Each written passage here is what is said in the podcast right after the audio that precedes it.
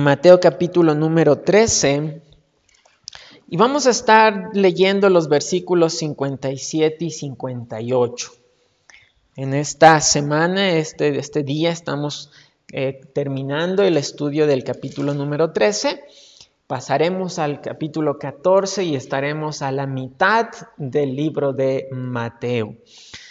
Vamos a leer entonces, mis hermanos, Mateo 13, versículos 57 y 58. Yo leo el 57 y todos juntos, fuerte, leemos el verso 58.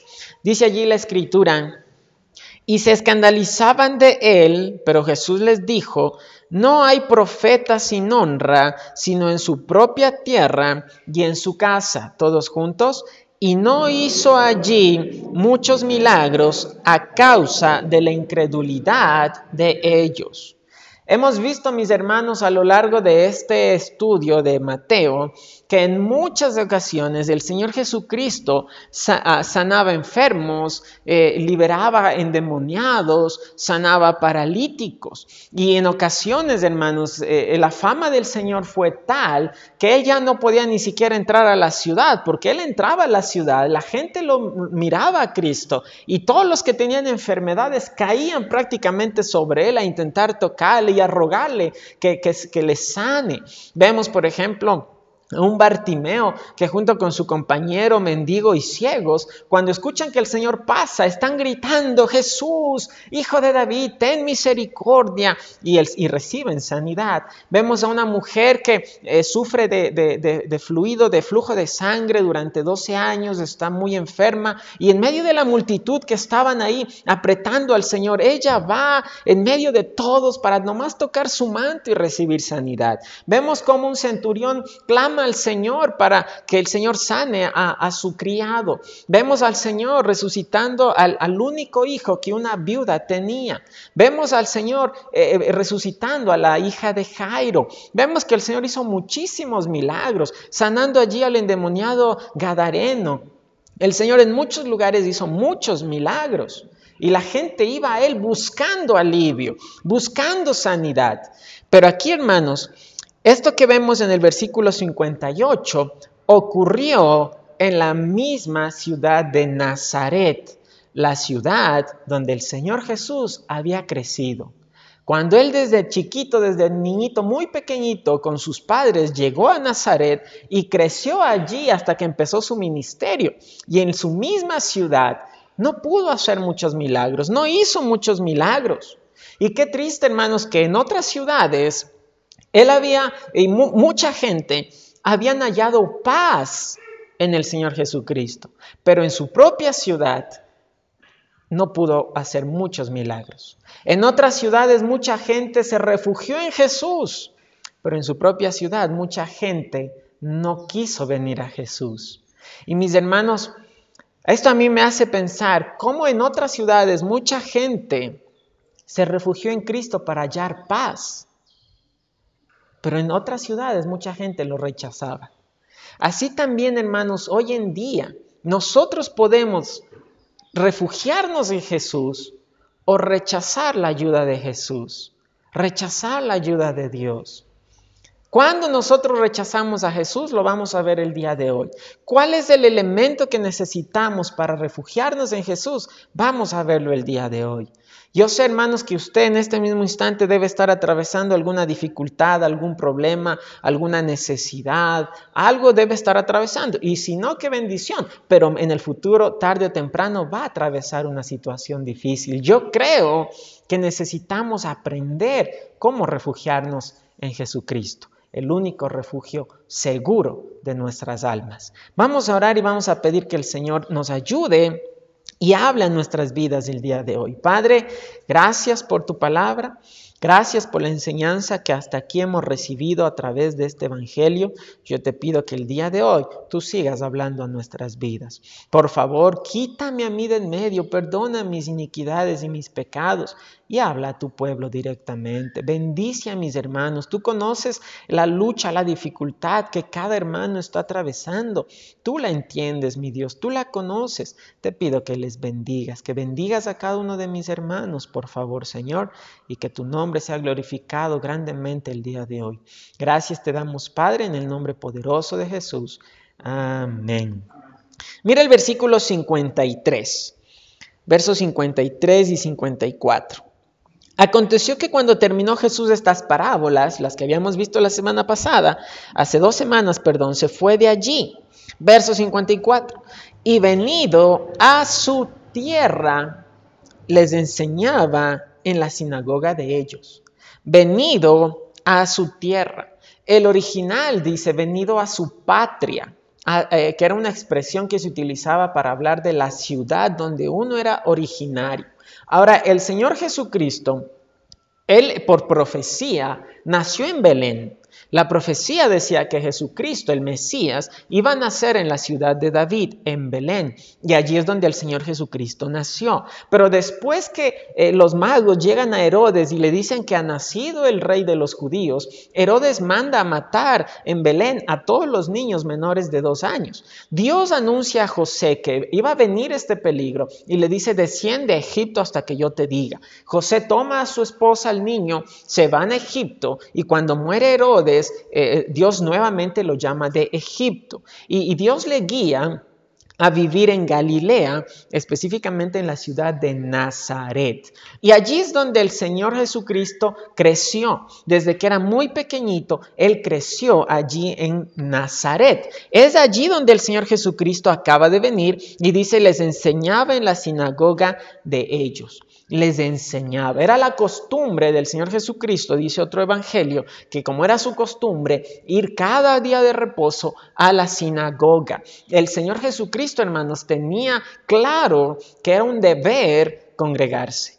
Haciendo un paréntesis, ¿verdad? El día de ayer ganando almas, estamos visitando constantemente a una persona y, él decía, yo creo que, si uno lee la Biblia y uno eh, obedece a Dios y tiene fe en Dios, no hace falta congregarse. Y él decía, mire, eso está mal, eso no es verdad. Y le mostraba que la Biblia manda a congregarse. Eh, hay un mandato, ¿verdad? No dejando de congregarse. Y qué bueno que usted ha sido obediente a ese mandato el día de hoy. Pero también tenemos el ejemplo del Señor Jesucristo.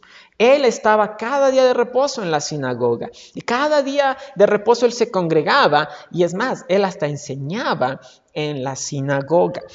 Y él, la enseñanza de Cristo, hermanos, era tan preciosa, era tan maravillosa, que dice el verso 54, la siguiente parte, de tal manera que se maravillaban. La gente cuando empezó a escuchar al Señor Jesucristo enseñar, se asombraban. Porque hemos visto ya que el Señor Jesucristo les enseñaba con autoridad, no como los escribas y fariseos. La enseñanza de Cristo estaba basada directamente en las escrituras, mientras los religiosos enseñaban las tradiciones de los ancianos, algo prácticamente distinto, opuesto inclusive a la palabra de Dios. Y Cristo venía a enseñar la palabra de Dios. Ahora, esto, esto que él hacía, empezó a causar mucho asombro, se maravillaban y decían, dice la última parte del verso 54, ¿de dónde tiene este esta sabiduría y estos milagros? ¿De dónde es que Cristo alcanzó esto? ¿De dónde? ¿Cómo lo consiguió? ¿Cómo es que Él tiene tanta sabiduría para enseñar la palabra de Dios. Ahora ellos también se maravillaban de los milagros, ¿verdad? Dice, ¿de dónde tiene este, esta sabiduría? Pero también dice, ¿y estos milagros?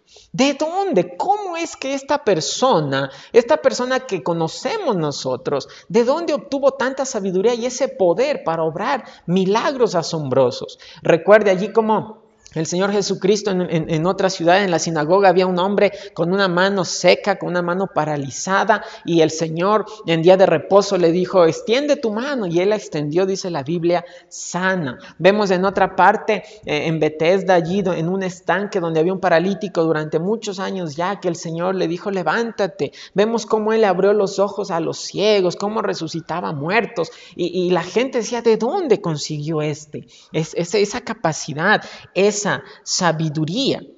Pero, pero, aquí hermanos, hay un detalle, que ellos no se maravillaban diciendo, wow, qué impresionante, sino que se burlaban en realidad. Verso 55. ¿No es este el hijo del carpintero? ¿No es este el hijo de José? Miren, tan bien conocían esta gente al Señor Jesús, eran sus conciudadanos, era su pueblo. Era como aquí, ¿verdad? Usted viene a alguien y sabe, disculpe, ¿cuál es la casa de fulanito? Usted conoce a la gente del pueblo. Así también eh, eh, la gente conocían a Jesús, sabían quién era y sabían quién era su padre y sabían el oficio de su padre. Sabían que el, su padre eh, terrenal era carpintero. Y por eso dicen, ¿no es este el hijo del carpintero? Pero hermanos, aquí este versículo tiene un contexto de burla. Otra versión traduce el versículo 55, la primera parte, lo traduce así. Y se burlaban. No es más que el hijo del carpintero. Otra versión de la Biblia traduce así este versículo. Se burlaban diciendo, pero si solamente es el hijo del carpintero, ¿de dónde tiene tanta sabiduría? ¿De dónde tiene tanto poder para obrar milagros? Si es el hijo del carpintero de José, ¿de dónde? Y sigue diciendo el verso 55. ¿No se llama su madre María y sus hermanos Jacobo, José, Simón y Judas? ¿No están todas sus hermanas con nosotros? ¿De dónde pues tiene éste todas estas cosas?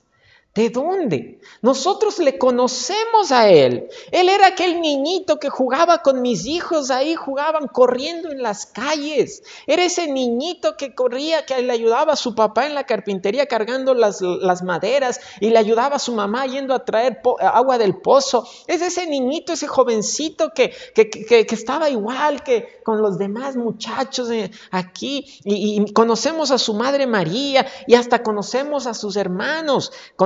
A Jacobo, José, Simón y Judas y conocemos a sus hermanas.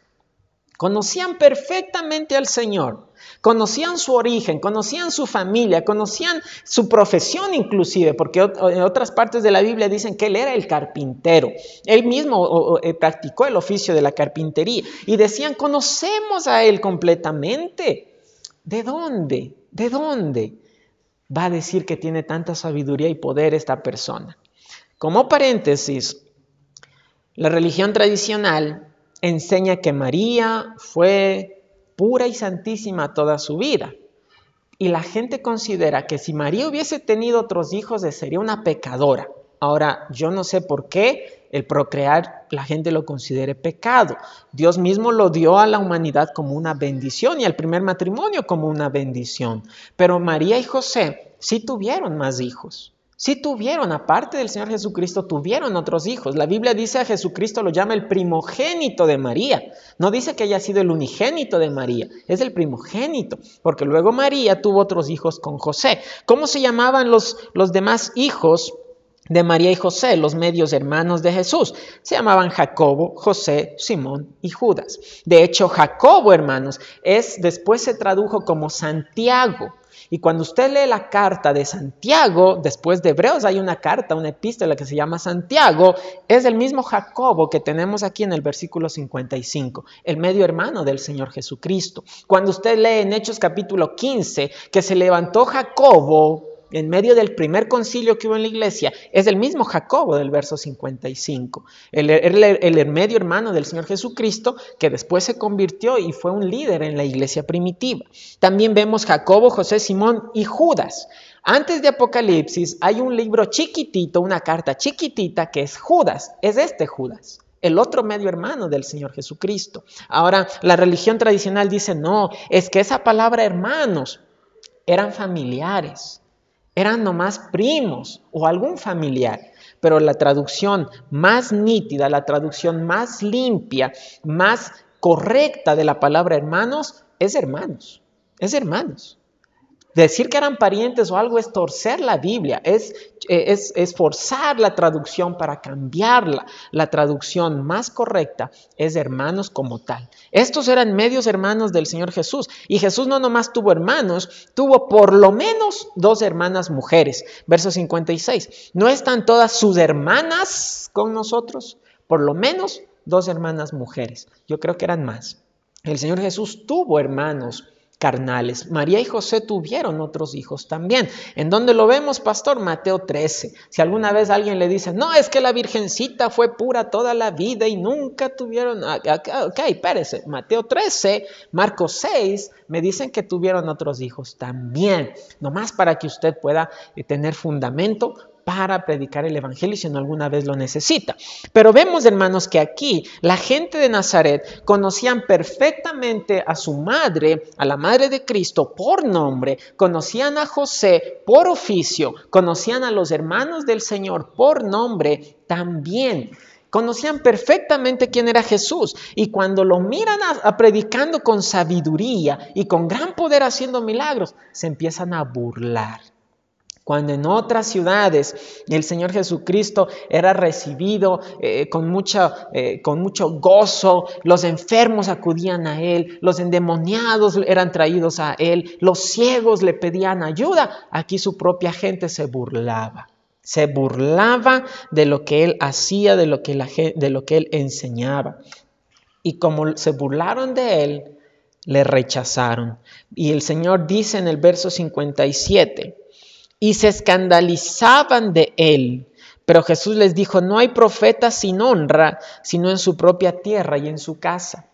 Otra versión de la Biblia traduce el versículo 57 de la, segunda de la siguiente manera. Se sentían profundamente ofendidos y se negaron a creer en él. Entonces Jesús les dijo, un profeta recibe honra en todas partes, menos en su propio pueblo y entre su propia familia. Y es lo que estaba pasando aquí. Mucha gente en otras ciudades lo reconocían como el Mesías. Pedro eh, y, sus compañeros dijeron, tú eres el Cristo, el Hijo del Dios viviente, tú eres el Mesías enviado. Juan el Bautista dijo, he aquí el Cordero de Dios que quita el pecado del mundo. Pero en su propia tierra la gente decía, es el Hijo del carpintero ¿Y a este qué nos va a enseñar? ¿Este de dónde sacó ese poder? Y se burlaban de él y se negaron a creer en él como el verdadero Hijo de Dios. Y el Señor dice, ¿verdad? Un profeta es honrado en todos lados, menos en su propia tierra y en su propio pueblo. ¿verdad? Hoy ustedes saben precisamente, hermanos, que su propia gente han sido los que le dicen, y vos, después de todo lo que has hecho, te has hecho hermanito vos, ¿verdad? Su propia familia no le dice, ay, qué bendición, qué bueno has dejado el pecado, qué bueno has dejado el mundo y para seguir a Dios y la palabra de Dios. Su, familia le dice eso. Obviamente que no. Su familia le dice, ya vos, ¿qué te has hecho hermanito? Pero vos bien estabas. Y hasta mucha gente se enoja, ¿verdad? Ya no eres mi hermano, ya no eres mi hijo. Mucha gente se ofende. La gente, su propia gente, lo mismo le pasó al Señor Jesucristo. Lo mismo le pasó a Cristo. Así que no se sienta usted mal cuando, ay, cómo me dicen, cómo me critican. No, Cristo atravesó lo mismo. Cristo dijo, en el mundo tendréis aflicción. Si, si, si del árbol, ¿verdad? Del padre de familia llamaron Belcebú, ¿qué se espera de que, que le digan a los de su casa? A Cristo, hermano, lo rechazaron en su propia tierra, en su ciudad, inclusive su familia. En este punto, sus hermanos no creían en él. Sus hermanos se convirtieron a, Dios y reconocieron a su hermano, a su medio hermano como el Mesías después de la resurrección de Cristo. Después se convirtieron y fueron utilizados por Dios. Pero en este punto ni su propia familia creían en Él, ni su propia familia. Y verso 58 dice, y no hizo allí muchos milagros, hizo pocos, dice la Biblia, no hizo muchos milagros allí. ¿Y cuál es la razón de la que él no haya podido o no hizo milagros? A causa de la incredulidad de ellos a causa de la incredulidad de ellos. Nazaret, hermanos, la ciudad que tuvo el privilegio de mirar al Señor desde niño en su juventud y cuando se hizo adulto, tuvieron el gozo de tener al Señor aproximadamente por 30 años en su tierra. Y esa ciudad se perdió muchas bendiciones a causa, dice la Biblia, de la incredulidad de ellos. La palabra incredulidad, hermanos, significa falta de fe, pero también se traduce como desconfianza. La incredulidad es falta de confianza. Ahora, hermanos, quiero que quede bien claro algo acá. El Señor Jesucristo es Dios. Y como Dios, Él es omnipotente, todopoderoso. Él tiene el poder para obrar en cualquier situación. El Señor Jesucristo y Dios no están sujetos a nuestra cantidad de fe para obrar ay, es que tú no tienes suficiente fe, por eso yo estoy de manos atadas y no puedo hacer nada. Cristo no depende en realidad de la fe que nosotros tengamos. Dios no depende su poder de nosotros. Pero ¿por qué entonces Cristo no hizo muchos milagros allí? Porque ya la gente no confiaba en Él, se burlaron de Él, se negaron a creer en Él y por tanto no corrieron a Jesús a buscar refugio. Cristo, la fuente de la vida eterna, de la paz, la, fuente de la santidad, la fuente de la sanidad, la fuente del gozo, la fuente del amor, estaba allí. Pero la gente, por su falta de fe, dijeron, no, yo no quiero ir a Él. Yo no, yo, no, yo no me voy a acercar a refugiar en Él. Yo voy a buscar por mi propia manera la solución. Y es allí, hermanos, donde nosotros podemos caer en el mismo error. Por nuestra incredulidad, por nuestra falta de fe, por nuestra desconfianza, en lugar de correr a Dios, muchas veces nosotros queremos arreglar las cosas a nuestra manera. Nosotros queremos buscar la solución cuando Dios nos está ofreciendo ayuda y nosotros solamente lo rechazamos y creemos que nosotros podemos solucionar los problemas. Una familia una vez pasó años envueltos en un problema, una demanda injusta, una estafa a la cual ellos se les atribuyeron y les metieron un juicio. Y durante años rondando en el problema con abogados, en los juzgados, durante años, en algo realmente injusto. Y una vez conversando, digo, hermano, deje en manos de Dios, confíe realmente en el Señor, pídale al Señor. Después de tres meses de esa conversación, mi hijo pastor, ganamos el juicio. Se acabó por fin, se acabó porque empezamos a confiar en el Señor. Y me dijo, realmente yo estaba intentando por mis fuerzas, buscando la manera, afanados, pero cuando dejé todo en manos de Dios, a los tres meses se acabó un problema de años. Porque hermanos, el Señor está esperando que confiemos en Él. La vida cristiana empieza por fe y se debe caminar en fe. Aquí Nazaret le faltó la fe y por su falta de fe, por su falta de confianza en el Señor Jesucristo, perdieron muchísimas bendiciones. ¿Cuántas bendiciones, hermanos, nosotros podríamos alcanzar? ¿Cuánta paz? ¿Cuánto nosotros podríamos refugiarnos en Jesucristo si tan solo depositáramos nuestra confianza en Él? A veces, ay, eh, tengo un problema con mi hijo, pastor ya se lo dijo al Señor. Yo estoy dispuesto a ayudarle en lo que más pueda y aconsejarle, pero ya le dijo al Señor. Yo no puedo hacer mayor cosa, pero Dios sí puede. Pastor, tengo un problema en mi matrimonio. Ah, le voy a ayudar y voy a orar, pero ya se lo dijo al Señor. Ya se lo dijo. Pastor, tengo un problema en mi, mi trabajo. Se lo contó a Dios ya. Mire, yo puedo ayudarle a, guiarle a Cristo, pero el refugio para su necesidad es Cristo, no yo. Yo, hermanos, quisiera poder hacer algo, pero a veces me siento de manos atadas, porque yo, ¿qué más puedo ayudarle a mi hermano, a mi hermana? No tengo capacidad. Pero sé que Dios tiene capacidad, sé que Dios tiene poder, pero somos nosotros quienes debemos confiar realmente en Él. Nazaret perdió tremendas bendiciones. El Señor ni siquiera pudo hacer allí muchos milagros. Allí no, la gente rechazó a Cristo. En su propia ciudad eh, no pudieron ir todos a salvación como otras ciudades. Aún los samaritanos creyeron en Cristo en algún momento y su propia ciudad no. Ahora, hermanos, si la falta de fe fue lo que hizo que Nazaret perdiera toda bendición, la falta de fe hizo que rechazaran a Cristo, entonces significa que es por fe que nosotros nos debemos y podemos refugiarnos en Jesucristo. Es por fe, es por fe. Mire por un momento Hebreos 11:6. Hebreos 11 es un pasaje muy conocido respecto a la fe. Mire lo que dice el versículo número 6. Versículo número 6. Dice allí la escritura, pero sin fe, sin fe es imposible agradar a Dios. Hermanos, sin fe no vamos a agradar a Dios. Nuestro caminar cristiano sin fe no va a ser agradable a Dios. Necesitamos desarrollar fe. Estamos en un peligro, hermanos, constante todos nosotros de volvernos religiosos. Cada uno de nosotros está en ese peligro. Cuando el cristiano viene por fe a los pies de Cristo, pero empieza a vivir la vida cristiana sin la suficiente fe, sin madurar su fe, sin practicar la fe y se empieza a convertir en un religioso de ir a la iglesia y nada más y no vivir una fe verdadera todos los días.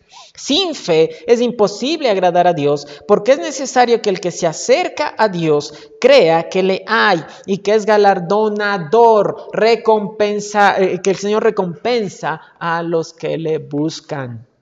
Necesitamos vivir nuestra vida cristiana en fe.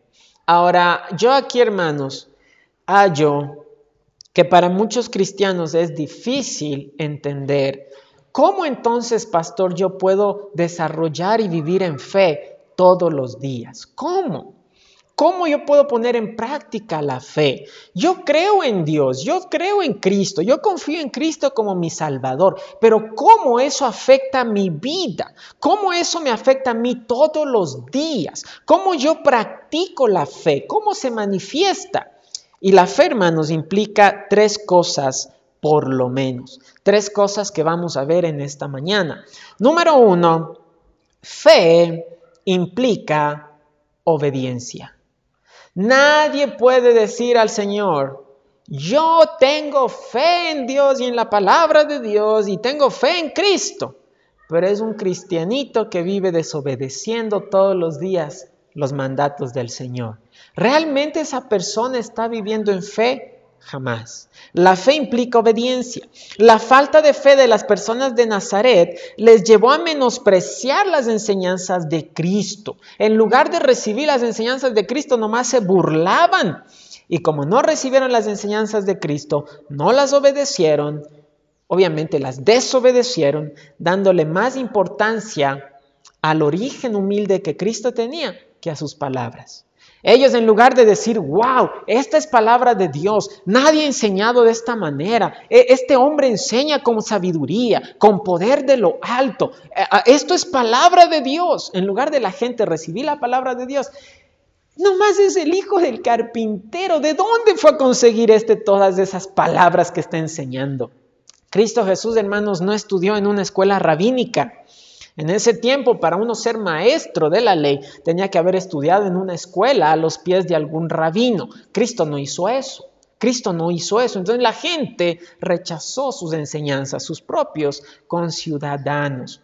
No obedecieron la palabra de Dios. Si usted quiere desarrollar su fe, lo que usted necesita es obedecer la palabra de Dios. Así que la fe es por el oír y el oír por la palabra de Dios. Hermanos, la fe y este libro están unidas completamente. No se puede separar la fe y la palabra de Dios. Hay mucha gente, no, yo sí tengo fe en Diosito. Ah, pero usted lee la Biblia. No. Ah, pero usted va a la iglesia. No. Usted escucha predicación. No. Entonces no tiene fe. La fe viene por el oír y el oír por la palabra de Dios. Usted quiere desarrollar su fe, madurar su fe, que crezca su fe, necesita obedecer lo que dice acá. Necesita obedecer. Ese es uno de los motivos por los cuales ponemos retos con los jóvenes también. Para que se llenen de la palabra de Dios. Para que su fe madure, para que su fe crezca, para que no sean simples religiosos crecidos en una iglesia cristiana. Necesitamos obedecer la palabra de Dios. Fue falta de fe, incredulidad, lo que le llevó a Adán y Eva al pecado. La palabra de Dios, Dios con sus propios labios les dijo, de ese árbol no comeréis porque el día que del comieres ciertamente moriráis. Y ellos no le creyeron a Dios. Ellos no le creyeron.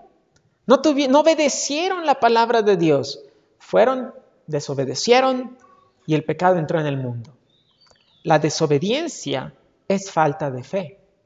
La fe implica obediencia. Mateo, el Evangelio según San Mateo que hemos estado estudiando, hermanos, fue escrito para cristianos judíos. Judíos que escucharon la palabra de Dios, pusieron su fe en Jesucristo y ahora eran cristianos. Estos judíos, hermanos, judíos cristianos, fueron atacados muy duro después para que eh, dejaran la fe y volverse a los rudimentos de la ley.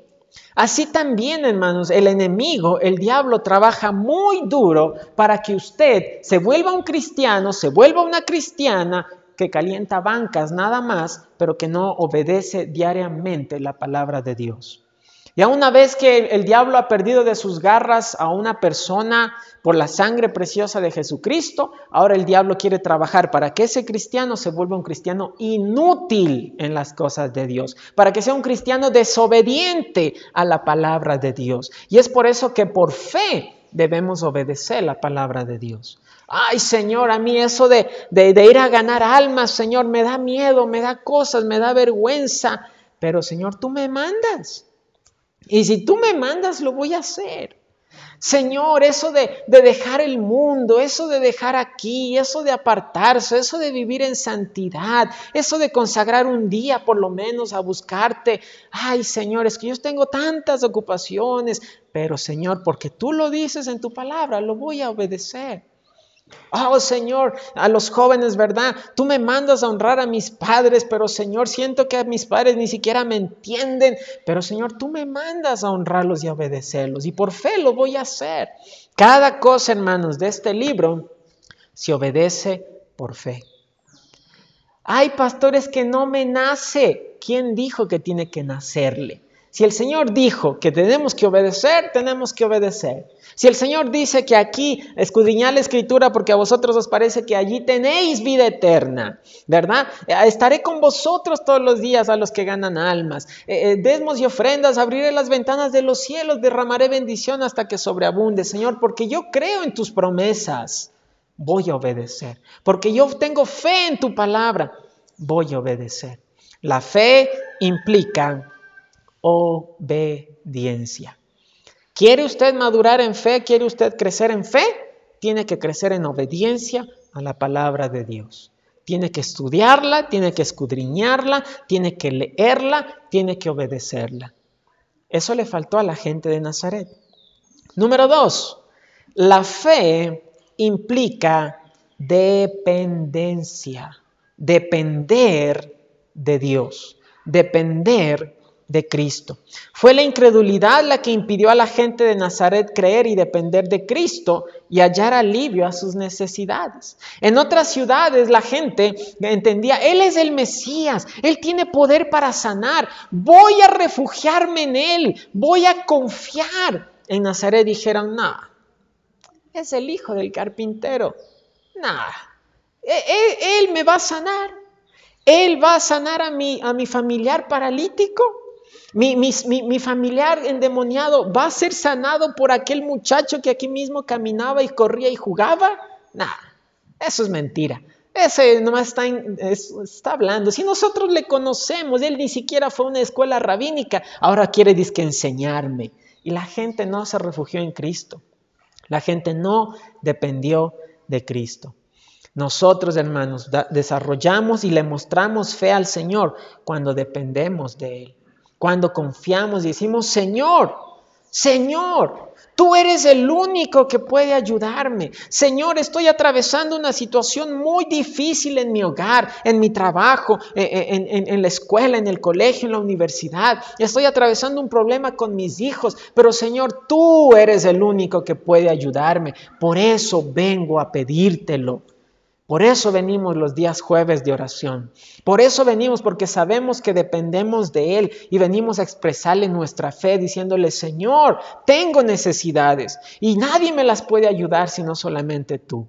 Nadie más puede solucionar sino nadie, solamente tú. Nadie más puede eh, salvar a mi familiar, nadie más puede salvar a este pueblo, pero tú sí puedes hacerlo. Por eso venimos a depender de Él. ¿Cuánta gente, verdad? A la iglesia. El día domingo, día domingo hay que trabajar, el día domingo es para ir a la feria, el día domingo es para sacar al mercado, el día domingo es para esto. El jueves hasta de noche en los animales y regreso cansado, ir a la iglesia, ir a orar. Si yo todo el día paso trabajando, porque si yo no trabajo, ¿qué dice la gente? Yo no como, ¿verdad? Y la gente dice, depende de mí, si se dieran cuenta que dependemos de Dios que la creación entera depende de Dios. Aún los animalitos del campo dependen de Dios. ¿Cuánto más el cristiano? ¿Cuánto más el Hijo de Dios? Debemos aprender a depender de Él. Debemos confiar en Él, saber que Él tiene la solución a nuestros problemas. A veces nosotros creemos que solamente nosotros podemos arreglarlo y no lo llevamos a Cristo. Nosotros queremos eh, solucionarlo y nosotros queremos arreglar los problemas. Si tan solo entendiéramos que cuando tomamos algo en nuestras manos es para arruinarlo más. No sé si a usted le ha pasado. Cuando tiene un problema, quiere arreglarlo y es peor todavía peor se vuelve la situación, más endeudado o más problemado, una peor pelea, más rebeldes los muchachos, los hijos, ¿verdad? Si entendiéramos que no somos nosotros, es Dios. Si realmente dependiéramos de Él, si tan solo fuéramos, Señor, ayúdame. Señor, obra en esta situación. Fe implica dependencia. Número uno, fe implica obediencia. Número dos, fe implica dependencia. Número tres, fe implica paciencia. Quizás lo más difícil. La fe implica paciencia. Mire un poquito más adelante en Santiago, capítulo 1, versos 2 al 4. Santiago 1, versículos 2 al 4. Es un versículo que a mí personalmente me anima mucho, un versículo que en mi vida es muy importante y creo que en la suya debería serlo también. Santiago 1, 2. Miren lo que dice. Aquí este precisamente es el medio hermano del Señor Jesucristo, ahora escribiendo esto. Y dice allí, hermanos míos, Tened por sumo gozo. ¡Qué felicidad! Cuando os halléis en diversas pruebas. ¿Qué? A, ver, a ver, Dios, estás diciendo que cuando esté problemado, tenga sumo gozo, un gran gozo, alegría y felicidad. ¿Por qué? Porque es allí, hermanos, donde la fe crece. Es allí donde los cristianos maduran en las dificultades. Mire verso 3. Sabiendo que la prueba de vuestra fe produce paciencia. Mas tenga la paciencia su obra completa para que seáis perfectos y cabales, maduros y desarrollados, sin que os falte cosa alguna. Son las pruebas, mis hermanos, lo que nos, ah, lo que fortalece y hace crecer nuestra fe. Es en medio de las pruebas cuando el cristiano madura. Es en medio de las pruebas cuando el cristiano se desarrolla. Es en medio de las pruebas que nos acercamos más a Dios. Por eso dice Santiago, tenga gozo. Sepa que esta prueba le va a acercar más a Dios. Pero para que esta prueba le acerque más a Dios, debe tener paciencia. Ahí es donde no nos gusta.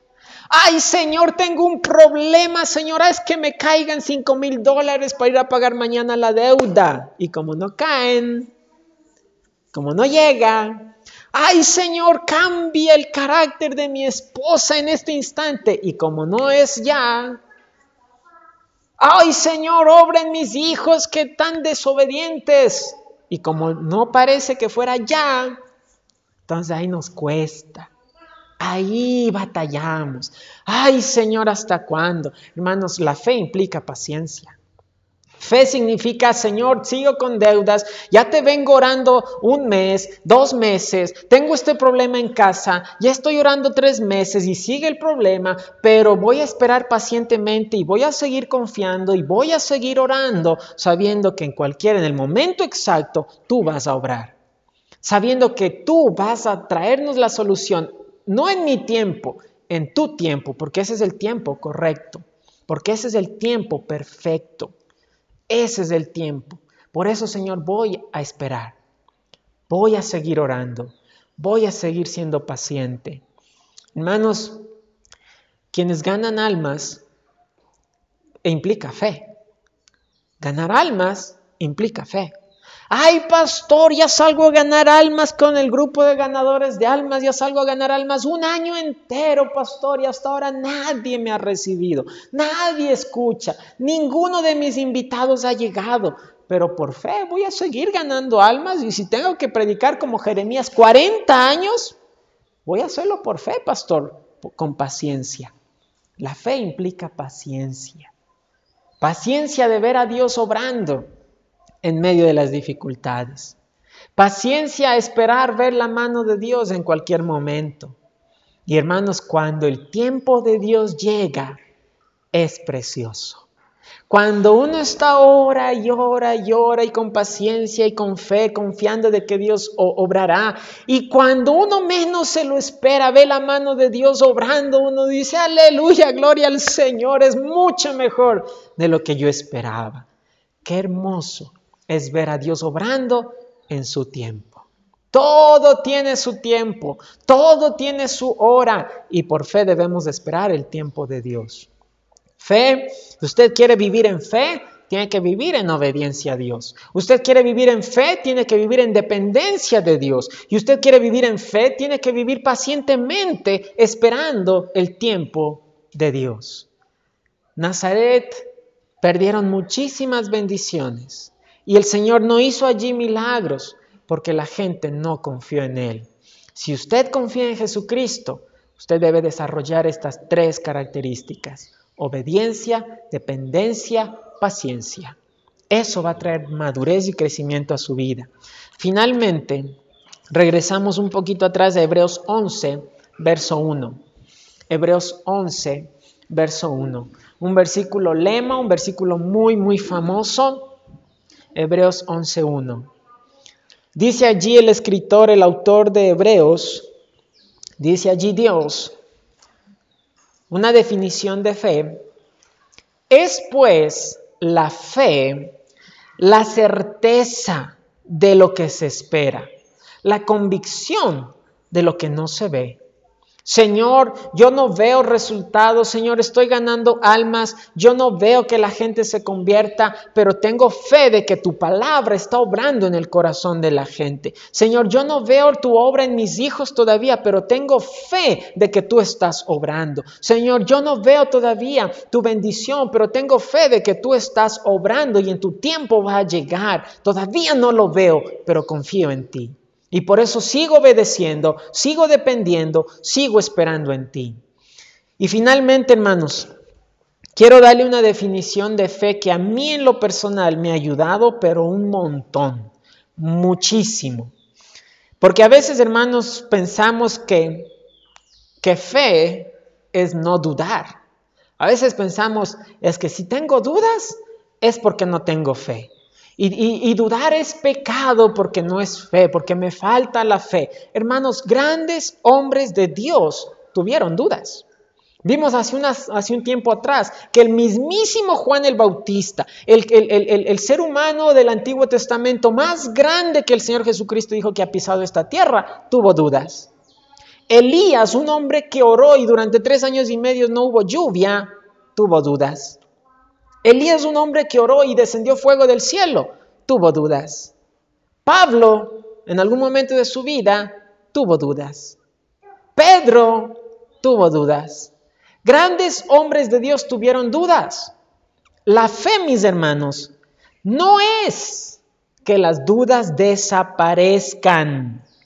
La fe es, a pesar de las dudas, me mantengo fiel a Dios. A pesar de las dudas, sigo obedeciendo. A pesar de las dudas, sigo dependiendo. A pesar de las dudas, sigo esperando pacientemente en Él.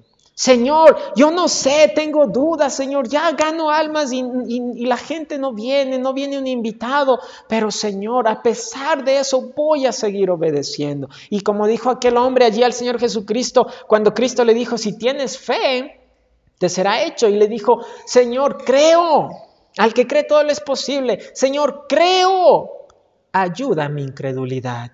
Señor, yo tengo fe, pero todavía tengo dudas. Por favor, ayúdame. Y aunque tenga dudas, voy a seguir obedeciendo, voy a seguir dependiendo, voy a seguir esperando, voy a mantenerme fiel. La fe no es que las dudas se esfumen de pronto. La fe es, a pesar de las dudas, sigo siendo fiel a Dios. Sigo dependiendo de Él. Sigo obedeciendo. Sigo esperando. Solo así, hermanos, podremos refugiarnos a los pies de Cristo. Solamente así nos daremos cuenta de que le necesitamos. Solamente así nos vamos a dar cuenta que sin Él no somos nada. Solamente así nos vamos a dar cuenta que Él es la solución a cada problema. Solamente así nos vamos a dar cuenta que Él, eh, Él es lo que nuestra familia, nuestro pueblo necesita. Solamente así. A través de una fe práctica, de una fe verdadera, de una fe de todos los días Solamente así.